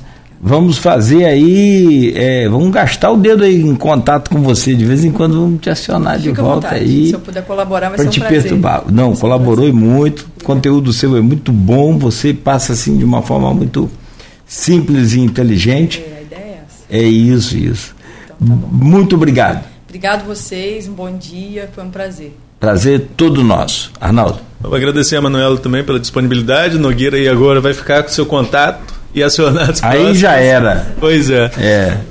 E a gente continua no próximo bloco, Nogueira, falando um pouco sobre esporte, falando sobre a Copa em si, essa fase reta final da fase de grupos e as próximas fases também. Vamos lá, vamos ao intervalo então. Quem entrou no lugar do Fred foi o Bruno Guimarães, tá, meu caro é, professor. É, no lugar de Luiz Paquet, Lucas Paquetá entrou, entrou o Rodrigo. Rodrigo é, é foi, isso aí. Antunes querendo me derrubar, faz parte. É, Antunes. Antunes Não, brincadeira, um abraço para o amigo Antunes Clay. Antunes é uma figura, teve aqui com a gente de forma virtual ontem, ontem, ontem né? né? É, mas é uma figura sensacional. Gente, são 8h26, fechamos aqui então com a Manuela de Paula, psicóloga do Americano. A gente volta daqui a pouco. E aí sim lá o sósia de. daquele ex-presidente dos Estados Unidos, como é que é o nome dele? É. Estados é, Unidos, Bush? Não, é, antes de. É, ah, meu pai, estava com o nome dele aqui agora, pô, lembro. É, Winston Churchill, não, é, é da Inglaterra. É, é, Inglaterra. Primeiro-ministro. Não, é Lincoln. Abraham Lincoln. Abraham Lincoln, tá com a barba bonita aí, meu amigo Matheus Berriel. Eu falo isso antes dele entrar no ar, depois eu saio e vou embora por ali, porque o bicho é grande também. Seleção brasileira é assunto agora para esse último bloco do programa.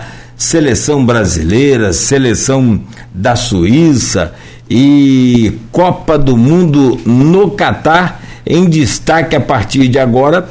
Já conversamos aqui nos dois blocos anteriores com a Manuela, que é a Manuela de Paula, psicóloga do americano, falando com a gente aqui da importância da psicologia no futebol, no esporte, na vida como, como um todo. O Arnaldo Neto lembrou muito bem sobre essa questão da pandemia, oportuna essa pergunta, porque começa esse vírus aí a aumentar a circulação e que, olha, sinceramente, o governo precisava, na minha opinião, fazer uma campanha mais séria, mais elucidativa porque não é quarta dose, não é quinta dose, não é sexta. Porque se você for fazer a conta de dose de vacina, quantas vacinas da gripe você já tomou? É a vigésima dose? Então, assim, a Covid veio para ficar. É mais um vírus de um tipo de gripe agressivo que veio para ficar e a gente precisa, né, acho que mudar a nossa relação né, de entendimento contra esse vírus. Para fechar esse programa com a gente, nós temos a presença do diretor de redação de esportes e de cultura do jornal Folha da Manhã, nosso querido Matheus Berriel. Matheus, obrigado pela presença, sempre bom e como a gente tem trabalhado mais junto ainda nessa cobertura da, da Copa do Mundo do grupo Folha da Manhã, né? Você faz os flashes à tarde né? no programa com o Marco Antônio Rodrigues e o Aloísio faz agora às 10 horas da manhã sempre né? um, um apanhado geral aí dessa Copa do Mundo e hoje tem de novo. Ontem teve seleção brasileira nem vou te perguntar aqui, gostou, senão vai ficar muito é, é, coisa da minha parte, para não falar imbecil da minha parte, mas é, deu para o gasto, mas para quem entende de futebol, como é que você avalia, ou, avalia aí a, a atuação da seleção ontem perante a, a, muralha, as muralhas da, da, da Suíça, né? nem da China, né? Bom dia, Nogueira, bom dia, Arnaldo, Beto, bom dia aos ouvintes da Folha FM. Pois é, eu conversei ontem aqui com o Marco Antônio após o jogo, às 5 da tarde, e já comentava com ele. Foi uma estreia abaixo, foi uma segunda rodada do Brasil abaixo da estreia, uma atuação que não foi brilhante, mas fez o suficiente para classificar. Numa Copa do Mundo que a gente tem visto seleções tão resistentes, tantas zebras acontecendo em algumas partidas, o Brasil já fez o dever de casa, como a gente comentava aqui nos bastidores. Jogou ontem sem o Neymar que o Neymar, sem tocar na bola, ele já faz falta. Imagina quando ele inventa alguma daquelas. Então jogamos sem o Neymar, sem o Danilo, que compromete um pouco o sistema que o Brasil adotou inicialmente. O Militão ontem entrou para colocar ali a, a, linha de três zagueiros, embora tenha alternado algumas vezes durante a partida. Militão, inclusive, fez uma boa partida cumprindo o que ele deveria fazer. Já o Fred não gostei. Fred fez o primeiro tempo praticamente nulo, que entrou no lugar do, do, do Neymar. Acho que ele deveria ter saído no intervalo, quando entra o Rodrigo ali na, na, minha visão, seria no lugar do Fred, acabou entrando no lugar do Paquetá. Depois o Tite percebeu que não funcionou, enfim, tirou o Fred, a seleção evoluiu. Nada contra o Fred, mas não encaixou no, no, na formação brasileira. E aos poucos o jogo foi evoluindo, faltava criatividade. O Vinícius Júnior deu aquela escapada, fez o gol que acabou não valendo, e ali abriu o ferrolho suíço. Ali o Brasil começou a jogar, andou e saiu o gol para a gente conquistar essa classificação na segunda rodada, que nesse primeiro momento era o mais importante. Nesse, nesse jogo de ontem, até para quem não entende de futebol, mas que estava assistindo, foi claro ver como que a Suíça se montou taticamente, né? Aquelas linhas de quatro ali, os dois paredões vermelhos que Galvão, com a sua narração contestada, digamos assim, sempre, né? Que pelo amor de Deus, mas enfim, mas ele mesmo falava, é, são dois paredões, são dois paredões. Você via, é, até quem, quem acompanha futebol sabe, sabe, né? Já via aquilo claramente. Quem não acompanha conseguia entender. E eu vi um Twitter ontem, não vou lembrar de quem, que o primeiro tempo, por exemplo, ah, criticaram muito o Brasil no primeiro tempo. Se fosse uma Alemanha jogando com aquela Suíça, ia dizer que a Alemanha dominou o primeiro tempo e não conseguiu furar o ferrolho suíço. Mas como é Brasil, todo mundo quer ver gol, então a crítica é um pouco mais pesada, né? Então você acaba tirando essa questão. Mas a, ausência do Neymar, que eu quero chamar Matheus para falar, ele mesmo pontuou aqui, o Neymar pode desequilibrar um jogo. Pode ter críticas à figura do Neymar, a postura dele em campo? Pode. Quando a gente se coloca ao público, a gente é, é, é alvo de crítica, é alvo de elogio, é natural. Agora, alguém dizer que um, um jogador do quilate do Neymar não faz falta numa partida, aí também já passa um pouco da seriedade do comentário, né? perde a credibilidade do comentário que, que você espera para a segunda fase, Matheus? Você acha que Neymar tem condições de voltar? Você acha que é, é, o quanto ele desequilibra o jogo, não só na questão de uma bela exibição, mas de até mesmo ontem contra um ferrolho suíço daquele, contra aqueles dois paredões. Ele tiraria dois daquele paredão, no mínimo, dois teriam que marcá-lo individualmente. Isso altera muito o desempenho da seleção brasileira? O que espera para a próxima fase? Não, sem dúvida. O Neymar tá em campo, muda o estilo do jogo. Ele, a figura dele parada ali, como você falou, vai ter uma marcação individual que vai alterar o, o, o formato de jogo da, da Suíça, como de qual, qual for o adversário brasileiro. Acho que o Neymar volta sim. Inclusive já teria. Comenta-se que ele teria condição de voltar na, na, terceira rodada, ao contrário do que disseram inicialmente. O, o tornozelo deu uma desinchada, mas não vai ter necessidade. Tite não vai colocar, Brasil classificado. Se fosse o caso de ter que vencer para classificar, acredito até que ele jogasse, mas volta para o mata-mata. O Danilo já se comenta menos, acredito que vai voltar também, está tá sendo tratamento intensivo, mas não é garantido. Mas o Neymar tem tudo para voltar. Pelo que se desenha hoje, o Brasil deve enfrentar Gana, embora o Uruguai tenha totais condições de classificar. Se vencer Gana, está classificado, não é nada difícil. Mas pelo futebol, aliás, não é nada difícil, não é nada impossível. Difícil é porque o Uruguai ainda não fez gol na Copa enquanto Gana tem cinco. Mas tá tudo aberto, vai ser Uruguai ou Gana, provavelmente. Portugal, se empatar, passa em primeiro do grupo. Acho que provavelmente vai vencer o jogo da última rodada. Então deve ficar entre Gana e Uruguai. E o Brasil tem totais condições de passar, por um ou por outro. Ou por outro. E com o Neymar em campo, como a gente comentou, facilita. Mas o grande mérito brasileiro aqui até agora, a gente fala tanto do ataque, mas tem sido a defesa. A defesa é. Uma defesa muito consistente. Marquinhos e, e Thiago Silva unânimes. Thiago Silva, para mim, até agora o melhor zagueiro da Copa, ou um dos melhores. Atuação de gala ontem. E ali no meio, protegendo a zaga, o Casimiro, Casimiro que sim. tinha sido o melhor jogador da estreia do Brasil. E ontem conseguiu fazer um gol, foi decisivo, não é a função dele, acho que é apenas, apenas o quinto gol dele na seleção nesse período todo, mas foi decisivo no ataque e é um dos grandes destaques desse início de campanha brasileira. Eu não vou discordar de vocês dois, é porque não, não dá para fazer isso, mas até porque é o meu pensamento também. A zaga é o forte né, do, do, do Brasil. E o Thiago Silva, Xerém, aquela coisa tal, como torcedor. Mas sim, não tenha dúvida de que é. Até a Silvana Venâncio achou que o Thiago Silva está velho para ser convocado. Eu acho que ele está maturado, está no ponto para uma Copa do Mundo. Né? Assim, discordando, é, como que eu vou dizer? É, delicadamente lá da minha querida Silvana. Mas ah, também, por outro lado, ela não foi testada com um ataque daquele. Sim. Claro, é evidente. Mas eu, eu entendi o que vocês estão falando e também entendo porque é o meu pensamento e a hora que for testada vai passar de boa. Mas é aquilo também, é, a gente estava falando agora sobre psicologia, né? O impacto que vai ficando para os outros times. Um time que sim, não leva pro, sim, é, pode, ser, pode ser usado como é, é, um incentivo para o outro time. Nós, nós, nós, vamos quebrar, nós vamos quebrar sim, esse mérito de, de, dessa seleção, mas também pode ser uma coisa, olha, vamos tomar cuidado, porque essa, essa equipe não. Os caras não, não brincam lá atrás, não.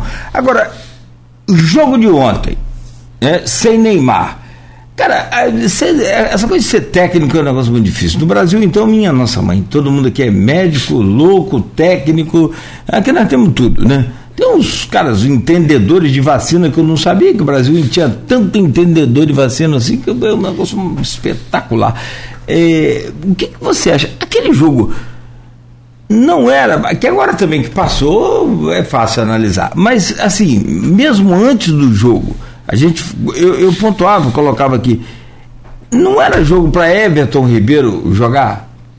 Acho que era. Assim como tinha outras opções. Acho que o Bruno Guimarães poderia ter entrado mais cedo, entrou no jogo durante o segundo Você gostou tempo. do Bruno Guimarães? Uma atuação tímida, mas eu, eu, gosto do futebol dele. É um futebol que abre caminhos. Quando você tem um time muito fechado, você ter alguém com habilidade a mais, um toque diferenciado, um drible, como foi o caso do Vinícius Júnior, é o tipo de jogador que fura a defesa adversária.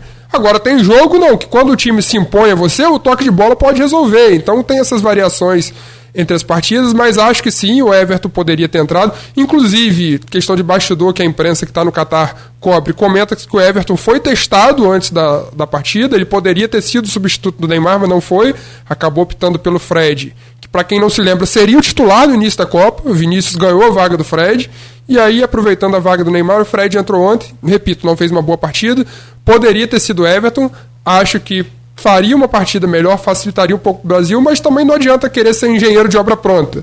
Uhum. De, depois, falar depois é fácil. O que importa é que assim, o Brasil conseguiu vencer um desafio, ao contrário de algumas seleções que têm enfrentado adversários resistentes e não estão conseguindo furar, o Brasil conseguiu furar duas vezes. Pela primeira vez, o Richarlison impedido acabou que inclusive nem participou do gol, ele participou da, Da origem jogada, da jogada. Mas faz Participou. parte, é, participou. E aí, na segunda vez, a gente conseguiu furar com aquele chutaço do Casimiro, que mérito total dele. E dá confiança, a gente vai enfrentar Camarões leve, deve passar em primeiro, acho que não vai ter grande Mas você resistência. acha que o Tite vai rodar o time agora? A grande imprensa A já aposta, né? Vai rodar o time, dá oportunidade a Everton. Aí entra o clubismo, né? Everton e Pedro. é, Testar outras posições, testar, testar outros jogadores, é, mudar ali aquele esquema tático pensando numa seleção de oitavas de final. Agora, esse povo pode surpreender também, né? Porque se entra em alguém, se roda o time, você acha que Daniel, Daniel Alves entra agora com Camarões com, com a classificação garantida? O que, que, que que a gente espera aí do próximo jogo da seleção? Bom, se entrar, eu espero que seja agora, porque não vai influenciar nada. Mas te- teve gente achando que ele jogaria ontem, por exemplo. Deveria, É. né? Se o cara banca. Da uma- posição a ele. né? Banca, banca a convocação de um cara, falava sobre isso mais cedo aqui. Deveria, no mínimo. É, mas eu acho que o Tite não levou ele pra jogar, levou ele mais pelo grupo, pela experiência ali, mais uma Copa pro currículo e tal. Acho que não vai. Se entrar, vai ser alguns minutos. Não vejo o Daniel Alves sendo titular da Copa, mas pode ser que já classificado, ele faça essa rodagem só pra. Caso o Brasil seja campeão lá na frente, a gente espera que seja, falar, ah, Daniel atuou naquela Copa do Mundo também, é campeão do mundo. Pois é, você- é, é, nós já vimos a França jogar sem Pogba, sem aquele Kanté, e sem Benzema. Os caras estão, para mim, sinceramente, para mim foi a melhor seleção a se apresentar até agora. Claro que os adversários menos é, é, de, de- de nível técnico inferior, mas mesmo assim, a Suíça é nível técnico inferior a gente, mas mesmo assim a França apresentou um futebol mais assim é, é, é, aguerrido, mais para frente, mais criativo. Eu consegui ver essa coisa na França. E o tal do, do Mbappé, eu vou te falar uma coisa, é um, Um dos artilheiros da é Copa. uma- até agora. dizem que no vestiário é um dos piores caras que tem. Eu não sei, isso eu não, não posso afirmar, mas a imprensa fala que é, é péssimo companheiro, como diria o meu compadre Liliu.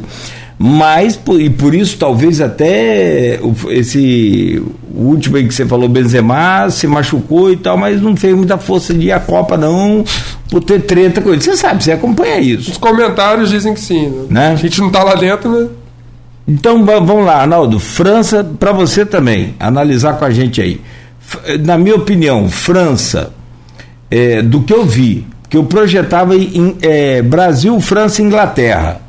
Na minha projeção, Brasil, Fr- França. Eu, eu, eu vou tirar o Brasil de primeiro. Eu vou colocar o Brasil em, em segundo ou terceiro, mas hoje eu vejo a França como muito favorita aí a esse título. É, não, não vi a Argentina em momento algum com, com favoritismo aí, mas o que eu quero perguntar a você, assim, depois de ter visto todas as seleções se apresentarem,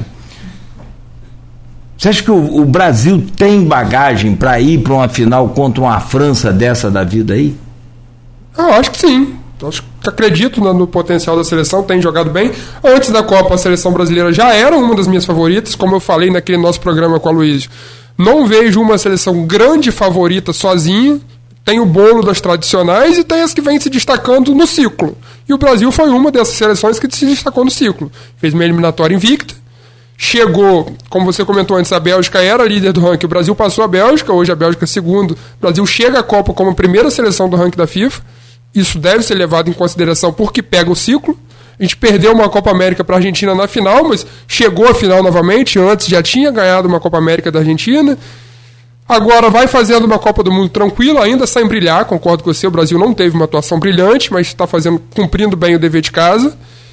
E acho que dá para chegar assim, como vejo outros também. Você citou a Argentina. A Argentina fez uma, estreia péssima. Fez uma segunda rodada que começou com futebol sonolento também, mas no segundo tempo jogou muita bola e tem que se comentar. E é aquele que eles têm Messi. Não tem o que falar. Quando o cara resolve jogar, você vê o que ele fez na segunda rodada. Um- um tirou um gol da cartola, que o Di Maria deu um passe para ele. Ele achou um chute que Pra mim, o melhor goleiro de Copas do Mundo que eu já vi, que o Ochoa só joga em Copa. não- ele joga o campeonato dele, é um, go- goleiro bom, mas normal. Em Copa do Mundo ele vira um monstro. Vira um monstro. E Messi conseguiu deslocar o Ochoa, fez um golaço. Provavelmente é a última Copa do Messi. E quando ele quer desequilibrar, ele desequilibra. Então eu- não tiro a Argentina ainda do bolo. Embora, eu repito, está estreado muito mal, mas agora só depende dela para se classificar. A E Espanha. A Espanha é a garotada, né? A geração é muito forte. Falei naquele programa, não vejo a Espanha campeã do mundo ainda, mas não me surpreenderia se chegasse. Não é aquela zebraça. Inclusive está no caminho do Brasil se tudo. Mata-mata, mais é, pra frente, né? Tudo indica, né? Que a Espanha deve terminar como primeiro do grupo, o Brasil como primeiro deve se enfrentar nas quartas, se ambas as equipes, obviamente, chegarem às quartas de final. Inclusive, a Espanha pode impedir uma zebraça da Copa. Porque se a Espanha ganhar na última rodada, que é o que tende a acontecer, a Alemanha só precisa ganhar o jogo dela que se classifica. Não é nada absurdo também. Agora se a Espanha tropeçar, já fica mais complicado para a Alemanha, né? Na última rodada. Pode haver um tropeço intencional? É. Lembrando que vai ser Espanha e Japão e Alemanha e Costa Rica. A lógica é que a Alemanha e, e, e, e Espanha vençam seus jogos, e aí, e aí passariam as duas. Vamos lá, rapidamente então. Grupo A. Holanda, 4 pontos, Equador, 4 pontos, Senegal, 3 pontos. Equador e Senegal decidem a vaga no mata-mata aqui. É, é, é improvável que o Catar coloque três gols aí na, na Holanda. na Holanda e um empate passe em Equador e Senegal, né? É muito improvável. Impossível futebol nada é, mas Catar não ganhou de ninguém, né? Tá Equador, tá que tem um dos artilheiros da Copa até agora, Valência, três gols em dois jogos. Exato. Então vamos lá, nesse, nesse panorama, Equador e Senegal, quem vai? Eu. Pré-Copa eu falava Senegal. Ainda acho que Senegal vai ganhar o último jogo. Embora o Equador tenha feito duas boas partidas, venceu o Catar, que já era lógica, e na segunda rodada conseguiu segurar a Holanda. Já muda o contexto. A Holanda, favoritíssima do grupo, perdeu pontos para o Equador, então isso deve ser levado em consideração. Mas ainda acho que passa Senegal. Então, Holanda e Equador. Então, logo mais também tem Irã e Estados Unidos, País de Gales e Inglaterra. Um encontro da Grã-Bretanha aqui, né? Se fosse a Olimpíada, tava todo mundo no mesmo time. É... Então nós temos aqui a Inglaterra, acredito que favorita, né? Vamos falar só dos jogos de hoje, né? Porque senão a gente vai até amanhã aqui nos comentários. Ah, tem um tempinho ainda. Irã, Estados Unidos, País de Gales e Inglaterra. Qual a sua projeção para hoje, Matheus? Quem passa? Inglaterra favoritaça, fez uma belíssima estreia. Na segunda rodada perdeu pontos, me surpreendeu também diante dos Estados, dos Estados Unidos. Unidos é ficou no empate, mas acho que passa Inglaterra e Estados Unidos. Acho que então, passa tem uma picanha Angus aí nessa, nessa jogada aí. Também sou... foi minha aposta de surpresa junto com você, embora eu não tenha apostado. Não, você vai, você, você vai me ajudar é. a comer e a pagar também se eu perder, porque. Mas arrisquei Inglaterra semifinalista da Copa. Não, a, a, minha aposta é que a Inglaterra iria mais longe, pelo menos, do que a Bélgica. E acho que vai. E acho que vai depois dessa do De Bruyne, depois dessas é, tretas aqui fora de campo ou eles se arrumam e arrebentam, que mas, pode acontecer também, né? Mas aí, passa Inglaterra e quem? Acho que Estados Unidos. Estados Unidos? Nogueira, acho que passa quem? Irã Sim, ou Estados Unidos? Não, passa, os Estados Unidos passa. E... Hoje Irã tá na frente, mas Se eu acho que os Estados Unidos também, vence né? o jogo, o confronto. É, precisa vencer, é. né? Mais um, mais um confronto aberto aqui por vaga. Vamos, tem tempo, vamos passar próximo, os próximos grupos aqui rapidinho. Vai lá, vai vamos lá. lá. É, grupo C, Polônia com 4 pontos, Argentina com 3 pontos. Polônia e Argentina se enfrentam. Né? Você tem a Arábia Saudita, que poderia ser uma zebraça na segunda fase, com três pontos, e México com apenas um ponto, também brigando, caso a Polônia vença a Argentina. O grupo está bem aberto? Está bem aberto. A Argentina deu um azar, vamos dizer assim, de pegar na última rodada o adversário mais difícil do grupo, que é a Polônia. Mas eu acho que vai passar, pela lógica, acho que vai passar. Messi, quando pressionado, decide jogar e ele jogando é difícil segurar acho que vai passar a Argentina. E aí a Polônia, a Polônia pode se complicar. A mas... sorte da Argentina é que é Lewandowski, que se fosse Alexandre ia dar problema. A Eu não ia perder essa piada. A Argentina ganhando o confronto vai a seis, Polônia fica com quatro, e aí se a Arábia Saudita vencer o México, passam a Argentina e a Arábia Saudita.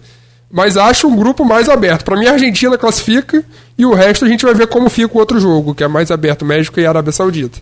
Eu tô dando uma olhada aqui, né, no, no saldo de gol, o México precisava ganhar bem para para conseguir essa vaga também, né? Mas tem chance. E a Arábia Saudita que fez duas boas partidas na Copa. É. Estreou é. vencendo a Argentina, na segunda rodada perdeu para a Polônia, mas quando o jogo estava 1 a 0 para a Polônia, teve um pênalti para empatar o jogo, perdeu o pênalti. Poderia ter mudado todo o contexto. Então, acho que a Arábia Saudita pode tirar essa vaga da Polônia caso se confirme a vitória da Argentina. Grupo D, França, primeira atual campeã. Já né, classificado. Já, já classificado, primeira classificada para as oitavas de final, é, com seis pontos. E a segunda vaga, Austrália e Dinamarca disputam quarta-feira, quarta-feira amanhã, ao meio-dia. Aberto para os dois. A Austrália precisando de um empate e a Dinamarca, a Tunísia ganhando a França também, mas é mais, é, é, é mais improvável, digamos assim. Mas é, Dinamarca e Austrália. Nesse caso, a França confirmando a vitória, eu acho que a Dinamarca vai passar. Acredito que apesar de não ter emplacado ainda, tem uma boa seleção, tem mais time que a Austrália e passaria, assumiria o segundo lugar. Mas grupo totalmente aberto também. Não acredito que a França vá perder para a Tunísia e aí vamos ver como que vai ficar a Dinamarca e a Austrália, mas acho que passa a Dinamarca. Grupo E, grupo E tá interessante também, né? Porque, vamos lá. Tudo aberto. Tudo aberto e favoritar sempre no grupo das tradicionais, tetracampeã Alemanha. Né? A tetracampeã Alemanha é a lanterna do grupo com um ponto só né? do empate. O empate foi com a Espanha, né? Empate 1 a 1 com a Espanha. A Espanha é líder do grupo com quatro pontos, como nós falamos, totalmente aberto. Japão e Espanha é, Costa Rica e Alemanha. O que esperar aí desse, desse grupo, inclusive lá para frente, né? Porque é um grupo, como eu falei, é o grupo que enfrenta o Brasil se o Brasil chegar às quartas de final. Esse gol de empate da Alemanha ontem embolou o grupo todo. Além de manter a Alemanha fortemente na briga pelo contexto do grupo, corre o risco de poder eliminar a Espanha. Olha que loucura, improvável. Mas se a Espanha perde o jogo, ela tá fora da Copa praticamente. Se ela perde, a Alemanha vence. Seria muito improvável. Mas Acho que a Espanha passa, vai vencer o Japão tranquilamente, mas futebol é futebol. E, infelizmente, eu acho que vai passar em Espanha e Alemanha, mas queria muito que a Alemanha caísse na primeira fase. Esse ressentimento do 7 a 1 não faz bem a editor de esporte durante uma cobertura de, de Copa. É só a torcida, mas no, no papel não. Vamos nós então, grupo F, vamos chegando já aqui aos últimos grupos da Copa. Grupo F, Croácia, é, é quatro pontos. Marrocos surpreendendo com quatro pontos. Bélgica, três pontos. E Canadá ainda não pontuou, mas fez o primeiro gol da história, né? Ontem é, o repórter que estava fazendo o Canadá lá para a TV Globo falava que a expectativa deles era conseguir o primeiro gol na Copa. Conseguiram o primeiro gol na Copa. Mas aqui. E, e, é, e, e desculpa, Arnaldo, rapidinho aqui. E, é bem Canadá mesmo, que o primeiro gol da Copa foi marcado por um imigrante. Anthony Davis. Antônio Davis. Aí eu não sei de qual país agora, não sei se ele é África, africano, daquela região do continente. Me falha aqui, mas é, é, é, é bem o Canadá em estado puro, né? Porque o Canadá tem. Alfonso Davis, perdão, né, Antônio? Alfonso Davis. Tá. Grupo F, Croácia e Bélgica se encontram. E aí? Possibilidade de um dos dois ficar fora ainda, no seu ponto de vista? Só para completar Nogueira, ele é natural, de, de, vem de Gana. Viu? A família de Gana. É isso aí. É, a Bélgica não faz uma boa Copa até agora. Nogueira fala a questão dos bastidores. O, o De Bruyne já perguntaram a ele o que, que ele acha. Tem condição de ganhar a Copa? Não tem, a seleção está envelhecida. Aí ontem perguntaram pro cara do sistema defensivo, ele falou que o problema acha que o ataque está envelhecido. O negócio é a lentidão, As, é, é, a velocidade em campo deles. É. E a Bélgica deu o azar, assim como a Argentina, de pegar na última rodada o adversário mais difícil do grupo. Pega a Croácia, que não tinha feito uma boa estreia, mas fez uma, uma partidaça na segunda rodada. Então eu acho que aí vai ser a grande zebra da primeira fase, eu acho que a Bélgica vai rodar. A Croácia deve vencer esse jogo, pelo menos do meu ponto de vista. E aí fica caminho aberto para o Marrocos se classificar. Quem pega essa molezinha do Marrocos na próxima fase? É o primeiro do, do grupo. Teoricamente, molezinha, né? Fez 2 a 0 na Bélgica. É, o cruzamento acho que é a Espanha, né? Primeiro do E. Deve ser o primeiro do E. Primeiro do E. Primeiro do E, segundo do F. É. Primeiro do E. É, a Espanha. Agora, só um adendo que a, a Bélgica deve ter Lukaku como titular na última rodada.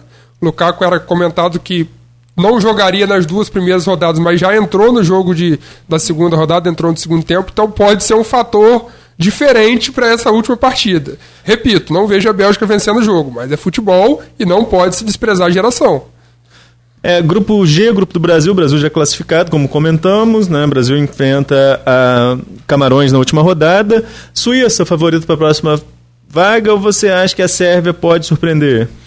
É o confronto que se esperava para decidir o segundo lugar do grupo, e, e na prática vai acontecer. Achei a Suíça, se repetir esse ferrolho, É difícil de ser furado, mas não acho que vai repetir, porque é um, tem uma postura diferente entre você enfrentar um Brasil e enfrentar uma Sérvia. Ela se vê, acredito, em condições de brigar de igual para igual com a Sérvia, e é um jogo muito aberto. A Sérvia apresentou um futebol mais bonito quanto o Brasil, a Suíça jogou menos, mas não tem muito palpite a arriscar, não. Acho que esse segundo lugar está aberto, é o segundo lugar, confronto de segundo lugar mais aberto no meu ponto de vista. Vamos lá, o Brasil já... passa em primeiro, já é. sem susto. É, é, também acho. Vamos lá que a gente já estourou o tempo aqui, mas só falta o grupo H, então, Nogueira, fica na conta aí para amanhã, a gente desconta. No grupo H, então, Portu... Portugal, já classificado, seis pontos. Gana e Uruguai. Você já deu uma aposta aí, né? Você acha quem passa? Só precisa vencer. Eu acho que o Uruguai vai surpreender e vai passar. Embora, se passar, vai ser uma tremenda injustiça com o Gana. Porque tem jogado muito melhor. Agora, no clubismo, é, nós, que já tivemos a oportunidade de ver jogando em campo, é um absurdo a Rascaeta não começar como titular, né? Comentário de torcedor brunegro em off que não tem a ver com profissional, mas uma seleção que tem a Rascaeta e deixa a Rascaeta no banco merece perder. Merece todo o castigo. Gente, 9-2. Matheus, obrigado, querido, sempre. Parabéns pelo seu trabalho lá é, no jornal. Parabéns aqui também na rádio, onde você colabora de forma extraordinária. Muito obrigado sempre por, por tudo e parabéns aí de, pelo seu talento. Obrigado, a gente agradece, eu que agradeço pelo espaço. Falar em talento no vestiário da Bélgica dá um tiroteio doido. tá tudo lento lá. É. é. agradecer, né? Já lembrar que mais tarde, 5 horas, tem Flash, vou estar participando aqui novamente rapidinho com o Marco Antônio. Sim. E acompanhar essa última rodada, Folha da Manhã impressa amanhã nas bancas, Boa. a gente vai trazer um pouco desse resumo, assim como no sábado trazendo como vai ser o mata-mata. Tá bom, obrigado Matheus Berriel. E claro, também muito obrigado, meu caro Arnaldo Neto. Amanhã, sete da manhã, estaremos de volta. Valeu, Nogueira. Até amanhã às sete, se Deus quiser. E no decorrer do dia, a gente anuncia o entrevistado no portal Folha 1. Perfeitamente. E o impresso nas bancas amanhã. A você de casa, muito obrigado pela audiência, pelo carinho. A gente segue com nossa programação com muita música e informação